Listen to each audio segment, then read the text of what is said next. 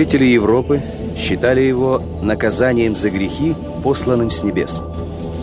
В далеком V веке нашествие его войска сравнивали с чумой и саранчой, а самого полководца называли бичом Божьим. Возглавив племена варваров, он опустошил Европу и приблизил гибель Римской империи. Верховного вождя гуннов звали Атила. Кем же был воинственный Атила? Непобедимым сверхчеловеком или удачливым полководцем?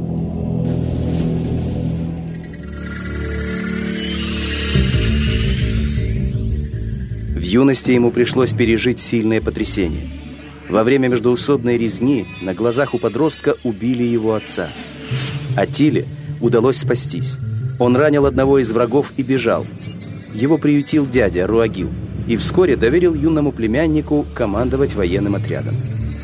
После смерти дяди в 434 году Атила со своим братом-соправителем Бледой унаследовал огромную империю гунов, простиравшуюся от Альпийских гор и Балтики на западе до Каспия на востоке.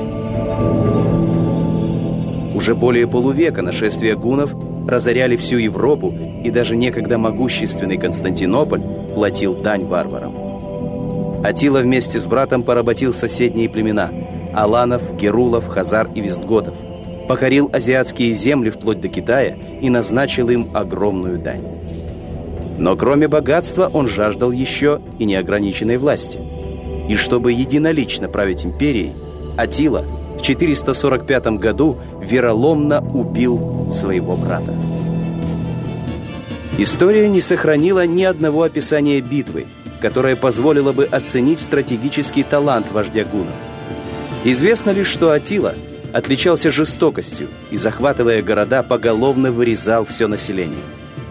Враги называли Раскосова и Большеголового Атилу грубым и свирепым мужланом, который ел мясо из деревянной миски, хотя у него имелось вдоволь серебряной посуды. А соратники Атилы утверждали, что он был полон достоинства и справедлив, и что многие народы подчинялись ему добровольно. Политические амбиции вождя гунов были огромны, а главной целью стало господство над всей Европой. Чтобы заполучить Рим, Атила намеревался жениться на Ганории, сестре римского императора Валентиниана III, и получить часть империи в качестве приданого – но Ганория вернула ему обручальное кольцо в знак того, что Рим не пойдет на уступки варварам. Тогда разгневанный Аттила объявил о своем намерении стереть вечный город с лица земли. В 451 году Аттила вторгся в Галлию.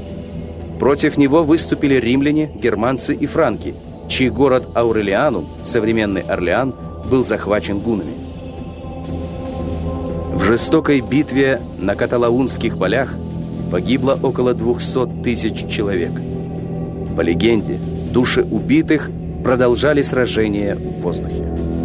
Тогда Атила потерпел первое и единственное в своей жизни поражение. Но даже поражение не могло остановить Атилу.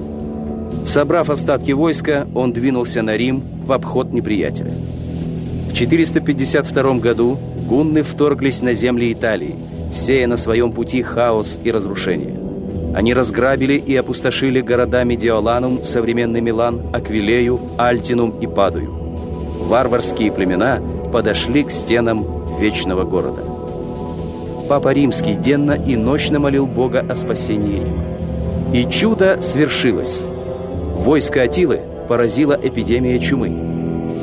Существует и более прозаическая версия. Папа Лев I просто откупился от Атилы большой денежной суммой.